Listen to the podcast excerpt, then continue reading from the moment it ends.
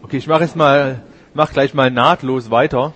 Äh, letztes Jahr haben wir uns so über den geistigen Rhythmus unterhalten und da, da ging es viel um diese äußere Verbindlichkeit oder hat, das hat viele angestoßen und da ist ganz viel passiert in dem Jahr und ich glaube, man muss das, was jetzt hier passiert, auch auch eher in dem Sinn verstehen. Also ich glaube, niemand von uns äh, ist ist schon so weit, dass wir unheimlich viele Antworten zu bieten haben. Na, dann, äh, da müssten wir echt ältere Leute einladen, die schon viel mehr Erfahrung haben, die das ganz, ganz anders reflektieren können. Aber ich glaube, wir als Gruppe haben auf jeden Fall die Fähigkeit, uns anzustoßen und miteinander uns auf den Weg zu bringen, was ja auch passiert ist. Also ich glaube, jeder von uns hat sich enorm, äh, ist weitergegangen und und wir haben uns da auch voll angenähert. Das ist schon sehr spannend. Und mit dem Thema sehe ich es ähnlich. Also ich denke, es geht eher, glaube ich, darum, für das nächste Jahr so Impulse zu setzen, in die man selber weiterdenkt. Und wenn man merkt, das verstehe ich aber jetzt noch nicht wirklich und irgendwie, wie kann das sein, dann muss man selber weiter dranbleiben.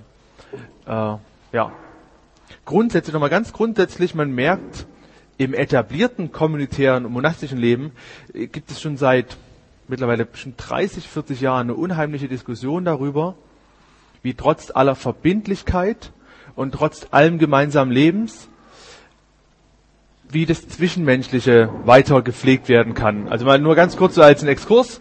Äh, man sieht immer so ähnlich wie das Stefanie gerade gezeigt hat, den Einzelnen, der in der Beziehung mit Gott ist und sein monastisches Leben lebt und das ist immer relativ separiert von dem Bruder oder von der Schwester. Also das spielt gar keine Rolle, was sich zwischen den Mönchen und Nonnen abspielt. Wichtig ist es, der Einzelne geradezu mit Gott lebt. Und da hat man gemerkt, das ist nicht so. Also es gibt eben ein Zwischen unter den Leuten. Und es ist nicht, nicht vorhanden, sondern wenn es nicht vorhanden ist, ist es negativ vorhanden. Wir kommen, glaube ich, eher von der anderen Seite. Für uns spielt es eine unheimlich wichtige Rolle. Wir können fast voraussetzen, dass wir uns meistens gut verstehen, irgendwie auf einer Wellenlinie liegen. Ich vermute mal, dass in unserer Gruppe obwohl wir aus ganz Deutschland kommen, von verschiedenen Gemeinschaften kommen, zum Teil eine größere Harmonie oder Ähnlichkeit mindestens vorhanden ist, wie in manchen Gemeinschaften. Definitiv ist das so. Also wenn ich in ein benediktinisches Kloster gehe und du hast dort einen Bruder drin, der ist 32 und du hast dann einen Bruder drin, der ist 82, das sind Welten. Ja? Also wir sind, äh, für uns ist es viel selbstverständlicher, wir erwarten das nahezu, dass es dieses Zwischen gibt und wir haben aber ein Defizit, was das hier angeht. Die Konkretisierung von diesem zu Gott hin. Das ist für uns sehr diffus. Das ist für uns lange nicht so klar definiert und eindeutig, wie es für die monastischen Gruppen sind. Deswegen, glaube ich, liegt der Schwerpunkt bei uns auch automatisch auf diesen Punkten. Es ist einfach so, wie Kommunikation funktioniert. Kommunikation dreht sich nicht in erster Linie um die Gemeinsamkeiten, sondern um die Unterschiede, um das, was nicht vorausgesetzt werden kann. Niemand von uns hat hier die Stefanie oder die Nina oder äh, die Silvi begrüßt. Toll, dass du als Frau auch hier bist und wir nehmen dich ernst. Schön, dass du wählen darfst. Und du bist auch hier nicht nur in der Küche, das ist mittlerweile klar, vielleicht wäre das vor 50 Jahren nicht normal. Versteht ihr, was ich meine? Also die Dinge, die man als normal sieht, die kommuniziert man nicht mehr. Äh, und deswegen ist es auch gut, dass die Dinge, die wir als spannend empfinden, die noch nicht gewohnt sind bei uns, eben diese Verbindlichkeit, deswegen werden die kommuniziert. Nicht, weil die allein nicht im Mittelpunkt stehen, sondern viele andere Dinge können wir halt voraussetzen. So. Okay, also, wenn man jetzt zum Beispiel, ich habe jetzt hier mal die Benedikt-Regel da, wenn man sich so eine Mönchsregel durchliest, fast egal welche, sagt ja schon der Name, ist es erstmal in Regelwerk. Das wo es ganz viel um Verbindlichkeiten geht. Sowohl diese ganz konkreten, wann bete ich, wie, äh, wie wird äh, was gehandhabt, aber auch diese wertemäßigen Verbindlichkeiten, wie kümmert man sich um Kranke, wie gehen die Brüder miteinander um. So super, danke. Wie gehen die Brüder miteinander um? Und das führt oder hat zu diesem Missverständnis geführt, auch innerhalb des Mönchtums, aber auch natürlich bei unserer Wahrnehmung, dass man es immer als gesetzlich, als, als eine Regelinstitution wahrnimmt. Und jeder, der ins Kloster geht, wird merken, dass das überhaupt nicht der Fall ist. Das liegt ganz oft an so ganz kleinen Minisätzen, die man hier überliest. Äh, oder ich würde mal sagen, das liegt auch an der Form dieses Buches. Äh, jeder von uns, der in einer Gemeinschaft oder einer Gemeinde oder einer Gruppe aktiv ist, die einen Verein hat, würden merken, dass die Vereinssatzung nur ganz bedingt widerspiegelt, was die Gruppe ist. Und äh, wenn jetzt irgendwie Jesus Freaks Marburg ihre Vereinssatzung rumgehen würden, damit die Leute die Cheese Freaks kennenlernen, wer wird auf einmal die ganze Gruppe wahrscheinlich nur aus Anwälten und Rechtsanwälten und BWL-Studenten bestehen, weil die Formulierungen schon auf die Art sind. Und das ist auch, das sind viele Sachen nicht drin, die für Benedikt, glaube ich, normal sind. Was ich meine ist, dass man zuerst sieht, dass die Grundlage dieses ganzen kommunitären Lebens auf den ersten Blick aus Verbindlichkeiten besteht. Wann beten die? Wie tritt man ein? Wie verhält man sich untereinander? Und so weiter und so fort. Und man übersieht die eigentliche Grundlage, die man in so Nebensätzen findet. Zum Beispiel Augustinus fängt seine Regel an und sagt, weil wir ein Herz und eine Seele sein wollen. Und er bezieht sich damit auf die, auf die äh, Apostelgeschichte. Oder Benedikt schreibt, wir wollen eine Schule für den Herrn gründen. Und fast jede Mönchsregel bezieht sich sogar direkt auf die Urgemeinde, auf diesen Zustand in der Urgemeinde. Das heißt, sie beziehen sich auf eine Verbundenheit, die Grundlage des Ganzen ist. Die Verbundenheit durch Jesus. Mönchtum, die Verbindlichkeit des Mönchtums ist nicht, nicht, macht überhaupt keinen Sinn, ist auch nicht verständlich, wenn man nicht diese Verbundenheit, die durch Christus geschaffen ist, sieht. Die Berechtigung, die das Mönchtum hat, zieht sie daher, dass sie, dass es Leute sammelt, die miteinander Christus nachfolgen wollen. Und wie diese Christus-Nachfolge in Gemeinschaft funktioniert. Christus-Nachfolge in Gemeinschaft. Wie die funktioniert, wird eben mit diesen Verbindlichkeiten, mit dieser Regel bestimmt. Aber diese Regel ist in keinster Weise Selbstzweck. Eine Spannung für uns darin besteht, wie wir neue Kommunität, neue Gemeinschaften leben können und dieses Gleichgewicht halten. Äh, auf den ersten Blick dreht es sich bei uns ganz oft, wie ich schon gezeigt habe, um Verbundenheit. Für uns ist klar, wir mögen uns und da muss es eine gewisse Harmonie gehen, geben, eine Chemie geben. Ich bin aber der Meinung, dass wir nicht nur mit den Verbindlichkeiten, sondern auch mit der Verbundenheit Schwierigkeiten haben. Bei uns fängt vieles mit einem eventuellen Ergebnis der Verbindlichkeit an. Wenn das mal ein Bäumchen ist, was daraus wächst. Und es ist sowas wie Sympathie und Harmonie und sich verstehen, die gleiche Chemie haben. Das ist für uns die Grundlage. Das ist allerdings eine sehr mickrige Grundlage, die nie, nie mehr ausreichen wird, um das erleben zu können, was wir hoffen zu erleben.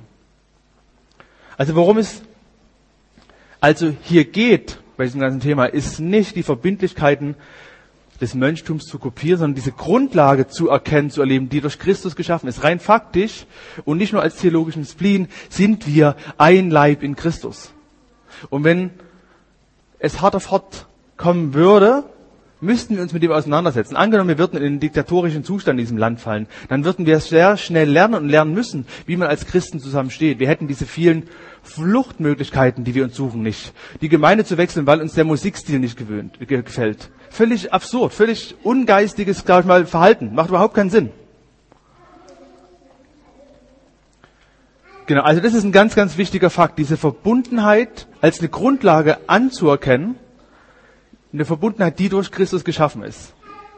Paulus sagt, es gibt keinen anderen Grund außer Christus und auch der Grund für unsere Gemeinschaft liegt in dem, was Gott gemacht hat. Es ist nicht nur jetzt nett theologisch geredet, das ist tatsächlich etwas, was wir verinnerlichen müssen, weil nur aufgrund dieser Grundlage machen Verbindlichkeiten Sinn. Jede Verbundenheit, wenn sie ernst ist und wenn sie echt gelebt werden will, führt zwangsläufig zu Verbindlichkeiten, automatisch. Mit Menschen, mit denen ich mich verbunden fühle, möchte ich mich zur selben Zeit am selben Ort treffen, was rein folgemäßig eine Verbindlichkeit ist.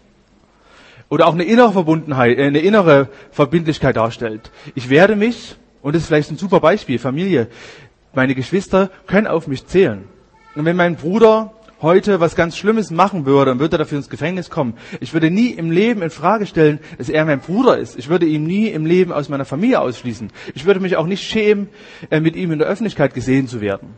Da ist eine Verbundenheit da, die ist tiefer als Sympathie.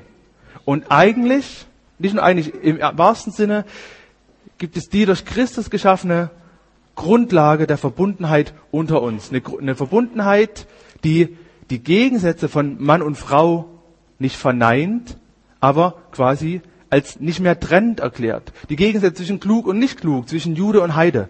Diese Verbundenheit ist durch Christus geschaffen. Und diese Verbundenheit führt zu Verbindlichkeiten. Wir stimmen, glaube ich, diesen Bereich hier noch zu. Der Verbundenheit stimmen wir theoretisch zu. Das praktisch zu erleben, ist nochmal eine ganz andere Sache. Jeder, der so ein, zwei, drei Jahre in der Gemeinschaft lebt, merkt, was es heißt, äh, eine Zuneigung, eine Verbundenheit zu lernen, die über Sympathie hinausgeht. Vermutlich fangen unsere Gemeinschaften öfters mit so einer Sympathieverbundenheit an, aber man merkt, das trägt nicht. Das trägt allerbestens ein halbes Jahr, vielleicht ein ganzes Jahr. Wenn man dann nicht entdeckt, dass es eine tiefere Verbundenheit gibt, löst sich die Gemeinschaft auf.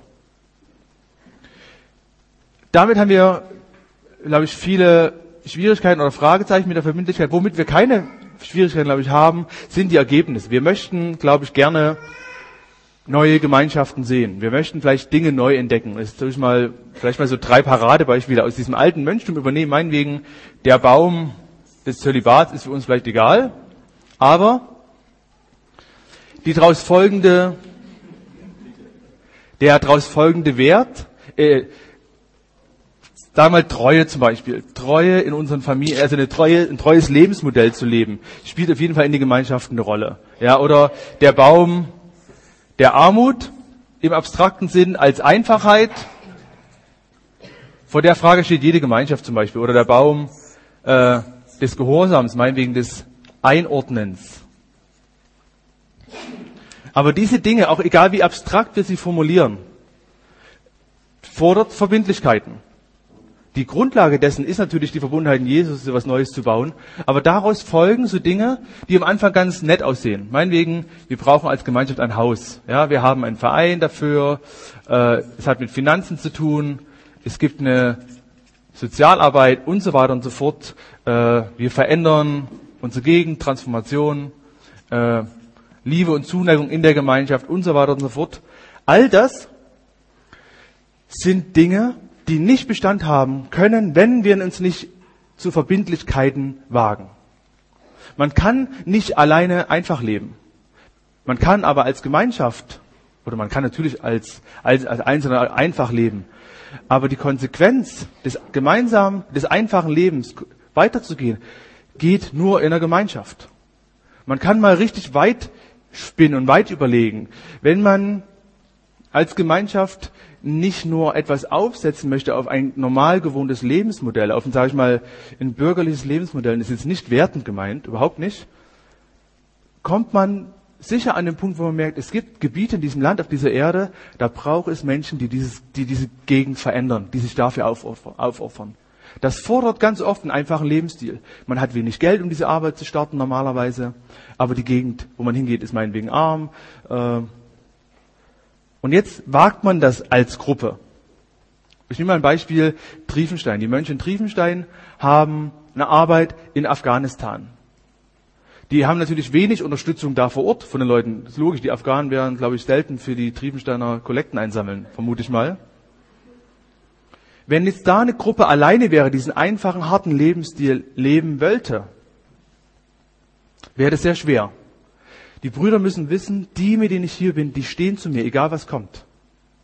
Und die müssen sogar wissen, die, die zu Hause sind in der tollen Barockkirche, die stehen zu uns. Einer, wir waren mit einer Gruppe mal in Triefenstein und wir hatten eine Person dabei, die äh, sehr extensiv charismatisch geprägt war und der, der meinte dann so relativ forsch, was ihr macht, ist doch völlig gesetzlich und gegen den Heiligen Geist, da ist gar keine Freiheit drinne, ihr legt euch fest, was ist denn das für ein Blödsinn, ne? Und dann meinte der eine Bruder Christa so ganz liebevoll, weißt du, wenn unsere Geschwister in Afghanistan nicht wüssten, dass wir morgen noch hier sind und nächstes Jahr noch hier sind, könnten die nicht in Afghanistan sein. Und das hat ihn voll eingeleuchtet, dass diese Freiheit im Geist viel eher verwirklicht wird, indem Leute verbindlich zueinander stehen, weil dann Freiheit ist, etwas zu tun. Freiheit für eine Gruppe, für eine Gemeinschaft und am Ende Freiheit für eine Kultur, nämlich die Afghanen, die durch diese Brüder dort Evangelium kennenlernen, auch wenn sie nie eine Predigt von denen hören. Das heißt, dieses einfache Leben zum Beispiel geht nur als Gruppe, geht nur als Gemeinschaft, fordert aber eine unheimlich harte Verbindlichkeit, nämlich ich bin eigentlich hier für den Rest meines Lebens. Und ich verzichte darauf, mich selbst zu verwalten. Wenn da drüben zwei Brüder krank werden und die brauchen jemand, dann werde ich nach Afghanistan versetzt. Und das ist für mich in Ordnung so. Das ist eine unheimlich harte Verbindlichkeit, die auch damit zu tun hat, sein eigenes Leben der Gruppe willen aufs Spiel gesetzt zu bekommen. Und so kann man die ganzen Punkte hier abklappern. Äh, man kann nicht alleine ein Haus erhalten. Da braucht es eine Gruppe, die sagt, ja, wir sind auch in fünf Jahren noch hier und nicht nächstes Jahr weg, wenn wir keinen Bock mehr haben. Dann kann man die Dinge, die man braucht, gar nicht erst angehen. Das heißt, diese Freiheiten, diese, diese Träume, die wir für Augen haben, Gesellschaft zu verändern, echte Gemeinschaft zu leben, die scheitern zuallererst dran, wenn wir nicht merken, was es heißt, in Christus verbunden zu sein, weil nur das, nur das zählt, wenn es hart auf hart kommt in so einer Gemeinschaft, sondern scheitern spätestens daran, wenn wir uns weigern, verbindliche Schritte folgen zu lassen aus dieser Verbundenheit mit Christus zu diesem Ziel hin. Und das ist für uns eine unheimliche Herausforderung. Ob, ist auch die große Frage, ob aus diesem netten Hype, den es so gibt um das Thema gemeinsam Leben, ob daraus mehr wird oder ob es nur ein Trend bleibt, der nach fünf Jahren vorbei ist, wie es andere Trends aller fünf Jahre gibt. Das ist eine unheimlich wichtige Frage. So, und eigentlich führt diese Frage zum Thema Berufung. Ich selber bin mit dem unheimlich egoistischen Berufungsbild geprägt und darunter leide ich mittlerweile sogar. Man empfindet, dass man eine Berufung hat und die ist so wichtig und speziell, dass man intuitiv und unbewusst alle dafür einspannt. Und man erwartet, dass jeder sein Leben zurückstellt für die eigene Berufung. Man denkt sich, ja, warum machen die nicht mit? Das ist doch voll die gute Sache. Das müssen die doch einsehen. Und so denkt mittlerweile jeder von uns. Das kann man wenn man es mal jetzt zerbröseln will, das Bild, ne? sieht man heutzutage in der Gesellschaft immer noch, dass 80 Prozent unserer Führungskräfte und ich vermute auch der Pastoren sind Erstgeborene oder Einzelkinder. Das ist gar nicht schlimm, aber man wächst als Erstgeborener in der Rolle auf, zu leiten. Ganz natürlich. Man ist von Anfang an in der Verantwortung. Selbst die Rosalie, sie ist zweieinhalb Jahre, die, von der erwarte ich, dass sie nicht Blödsinn macht, dass, die, dass dem Pepe schadet. Und deswegen ist sie von Anfang an in dieser Rolle, darauf zu achten, äh, auf die Kleineren zu achten, aufzupassen. Und man gewöhnt, man lebt in dieser Rolle. Das war früher kein Problem, ja. Unsere, zu unseren Großelternzeiten gab es fünf Geschwister, da gab es quasi einen Häuptling und vier Indianer. Heutzutage, wo es fast nur noch Einzelkinder oder im besten Fall zwei gibt, gibt es 80 Prozent Häuptlinge und keine Indianer mehr. Und das klingt jetzt noch lustig, aber äh, was das für Folgen hat, sehen wir an unseren sag ich mal ganz böse, an unseren Mini-Gemeinschaften, die sich alle unheimlich wichtig nehmen und denken, das ist das ultimativ Neue, mit dem Gott die Welt verändern wird. Ja, vielleicht bin ich einfach nur immer noch der Erstgeborene, der denkt, was ich habe, ist das Tolle. Und es ist vielleicht gar nicht so. Und es ist wahrscheinlich nicht so. Ich finde auch, das war eine theologische Strömung so ein bisschen, dass man äh, seine Gabe. Also du musst deine Gabe erkennen und deine Berufung sehen, die Gott für dich persönlich hat. So ein bisschen so. Mhm. Wo es früher vielleicht eher um ja. Ja, auf jeden Fall. Also das ist auch so, genau, das ist so ein Punkt, dass wir selber vielleicht unseren Druck auferlegt und auferlegt bekommen haben, im Vorhinein unsere Berufung zu erkennen und zielstrebig auf diese Berufung zuzuleben.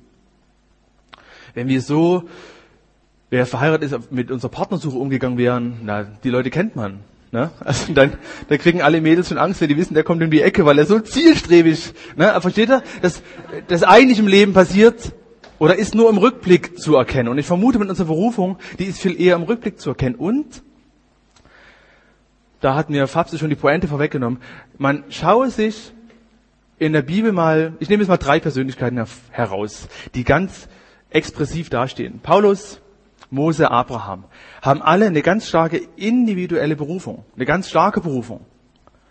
Und wenn man weiterliest und den Kontext anschaut, merkt man, das sind aber Berufungen für die Gemeinschaft. In Abraham hat eine Berufung, weil Gott Abraham als Grundlage nimmt für ein neues Volk. Für ein Volk, was später den Messias in die Welt bringt. Das heißt, Abrahams Berufung ist nicht losgelöst. Die besteht nicht um ihrer selbst willen. Die besteht nicht um Abraham willen. Und die wird für Abraham manchmal zu einer richtig schweren Last und Bürde, weil es nicht um ihn geht. Weil es um Gottes großes Ziel geht. Mose ist in dieser Linie, der eine Berufung von Gott hat, unter der er leidet, weil es dem Volk dient. Dem Volk, aus dem der Messias hervorkommt. Paulus hat eine Berufung, Apostel zu sein. Und was macht aber Paulus? Er gründet feststehende Gemeinschaften, setzt dort Älteste ein, die wahrscheinlich für den Rest ihres Lebens in dieser Gemeinde Älteste waren. Paulus gründet Hausgemeinden, feste, verbindliche Gemeinschaften. Das heißt, wir lesen diese Einzelbeispiele, die prägen uns alle und wir übersehen, dass ein Mose der Leiter eines 300.000 Volk, Mannvolkes war. Wir übersehen, dass Paulus ein Netzwerk von Hausgemeinden gestartet hat, die verbindlich vor Ort banale Dinge gemacht haben und wahrscheinlich nur ein oder zwei weitere so tolle, spannende Berichte wie Paulus hätten schreiben können. Aber das sind die Dinge, die uns prägen. Wir wollen alle in Paulus sein. Wir wollen alle um mal in die Kirchengeschichte zu gehen, in Zinsendorf sein, ja, super berühmt und was weiß ich, was der alles macht. Aber ohne die paar hundert Missionare, die namenlos in Missionsgebieten gestorben sind, wäre in Zinsendorf heute nicht in aller Munde. Der ist deswegen in aller Munde, weil es eine verbindliche Gemeinschaft zur Folge gehabt hat. Wenn es 300 Individualisten gehabt hätte, die ihr Ding durchziehen, wäre das eine belanglose Bewegung geblieben. Und vor der Frage glaube ich, das ist so die Kernfrage, wenn es ums Thema Verbindlichkeit geht. Wem gegenüber bin ich verbindlich? Bin ich meiner Berufung gegenüber verbindlich? Empfinde ich meine Berufung als so stark, dass, es, dass sie rechtfertigt, dass ich Dinge tue, die eigentlich theologisch und sozial und menschlich überhaupt keinen Sinn machen, aber ich bin so von überzeugt, dass ich das durchziehe und ruiniere, und das ist, glaube ich, da haben wir alle Beispiele vor Augen, ruiniere vielleicht meine Beziehung, ruiniere meine Familie, ruiniere meine Freunde mit meiner starken Berufung. Oder besteht die Verbindlichkeit nicht viel eher darin, meine Gaben, die ich tatsächlich habe, in diesem Plan für Gottes neue Gemeinschaft, für Gottes neues Volk einzusetzen, auch wenn sie mir zur Last wird. Andrea und ich, wir diskutieren, haben jetzt oft darüber uns unterhalten, ist unser Leben wertloser wenn wir unsere Gaben nicht einbringen können. Und da denke ich, überhaupt nicht. Unser Erfolg und unser geistig richtig Handeln misst sich nicht mal darin, ob ich meine Gaben einsetzen kann. Nicht mal das ist eine Frage. Ich war im Herbst äh, im Billy Graham Museum in Amerika und da hat mich was voll beeindruckt. Billy Graham ist nun echt der, ist der Mensch, noch nie hat jemand zu so vielen Menschen gepredigt wie Billy Graham. Und es haben sich tatsächlich viele Menschen, äh, sind dadurch zu einer Entscheidung für Jesus geführt worden. Der Typ ist zeitlebens echt ein cooler, demütiger Typ, typ geblieben, der noch, noch am Ende seines Lebens, er lebt ja noch, aber am Ende seines Dienstes dachte, ja, so toll war das vielleicht doch nicht, was ich gemacht habe. Also total eher bescheidener Mensch. Und da war so eine nette Zeittafel. Da stand dran, hier Billy Graham, und da gab es mindestens fünf, sechs, sieben Stationen dazwischen. Und es fing an mit irgendeinem erfolglosen, unbekannten Pastor, der irgendwann mal eine relativ mäßige Evangelisation durchgeführt hat. Und da hat sich jemand bekehrt und durch dem kam etwas ins Rollen, an dessen Ende Billy Grahams Berufungserlebnis schon, ich werde Evangelist. Dieser Typ war quasi erfolglos. Und erst dadurch, dass es ein Billy Graham bekam, hat sein mäßiges, erfolgloses Leben eine Bedeutung bekommen. Aber er hat zur richtigen Zeit das Richtige getan, ohne auf Erfolg zu achten. Und das sind so Fragen für uns, wo ich denke, die wirklich guten Sachen, werden die zu unseren Lebzeiten Sinn machen und als Erfolg gesehen werden?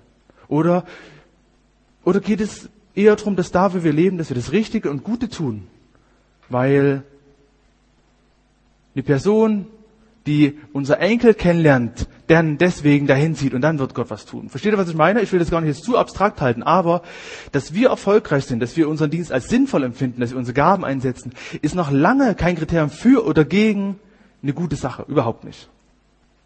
Das heißt, das Thema, diese Verbundenheit in Christus zu leben, und die daraus folgenden Verbindlichkeiten umzusetzen. Das sind die eigentlichen Kriterien. Nicht die Frage nach, macht mir das Spaß, haben alle meine Gaben im Platz und bin ich erfolgreich. Überhaupt nicht.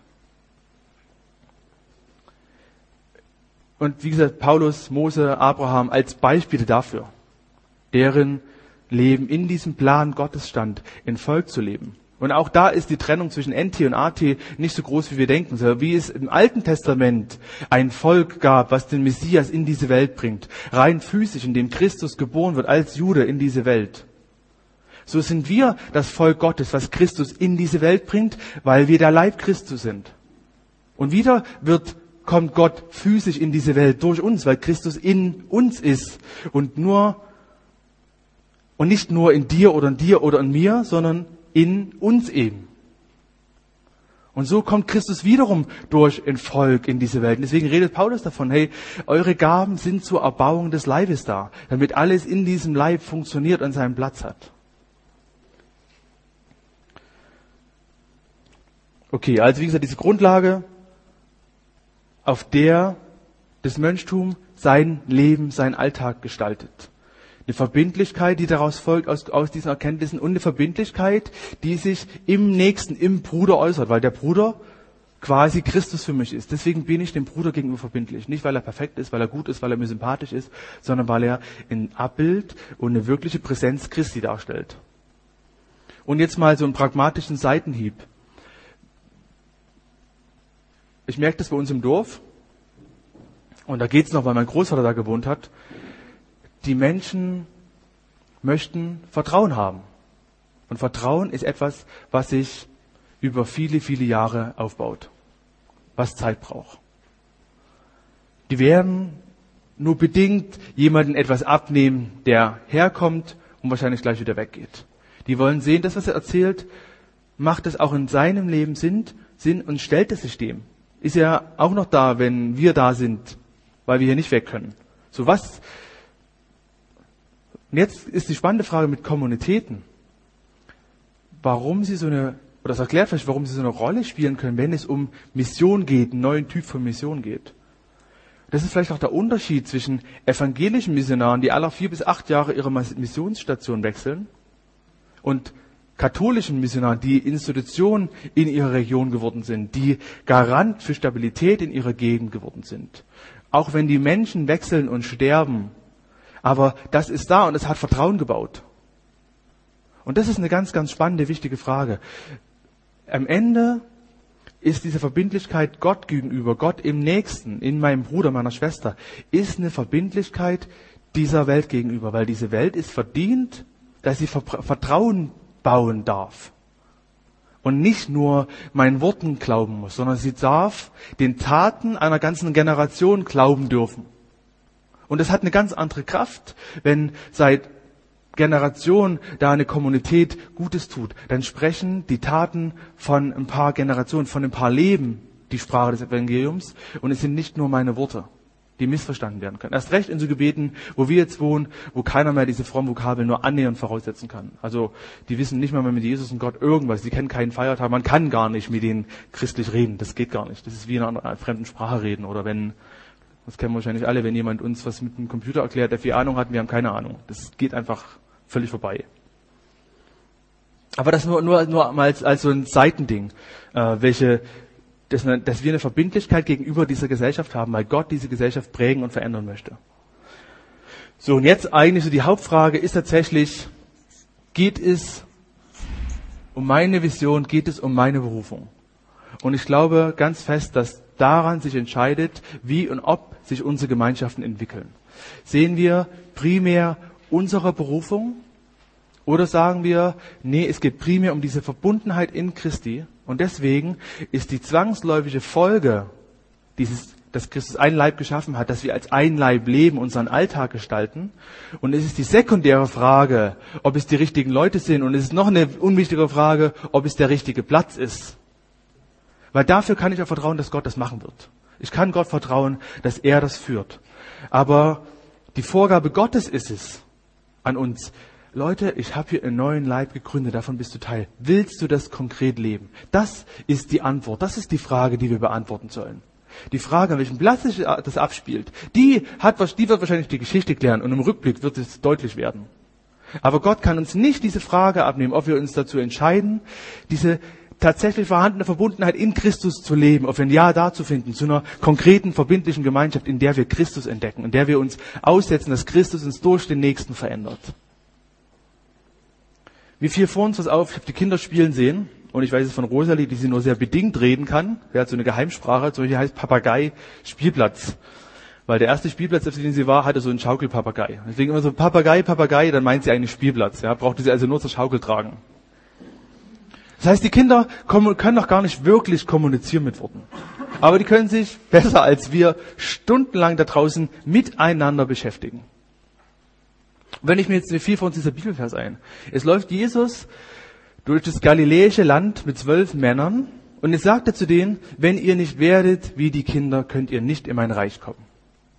Und vielleicht meint er genau das, dieses unbedingte, bedingungslose Beziehung leben wollen und können. Unabhängig, ob man sich gut versteht, unabhängig davon, ob man etwas Sinnvolles macht, ob man Ziel erreicht, einfach miteinander dieses Leben genießen, dieses Leben gestalten, unbeschwert zu leben. Und diese Aufforderung von Jesus, hey, werdet wie die Kinder, so könnt ihr ins Reich Gottes kommen, hängt vielleicht ganz, ganz eng oder hängt ganz sicher ganz eng damit zusammen, dass er sagt, wer sich selbst verleugnet, der wird sein Leben finden. Wer sein Leben behalten will, der wird es verlieren. Wenn wir unsere Berufung behalten wollen, unsere Vision behalten wollen, dann werden, sie, werden wir sie verlieren. Wenn wir bereit sind, diese Berufung aufzugeben, um dieser guten geistigen Verbundenheit wegen, um dieser, mit dieser Verbindlichkeit wegen, dann werden wir wahrscheinlich unsere Berufung im Rückblick finden und gefunden haben und werden unser Leben gefunden haben.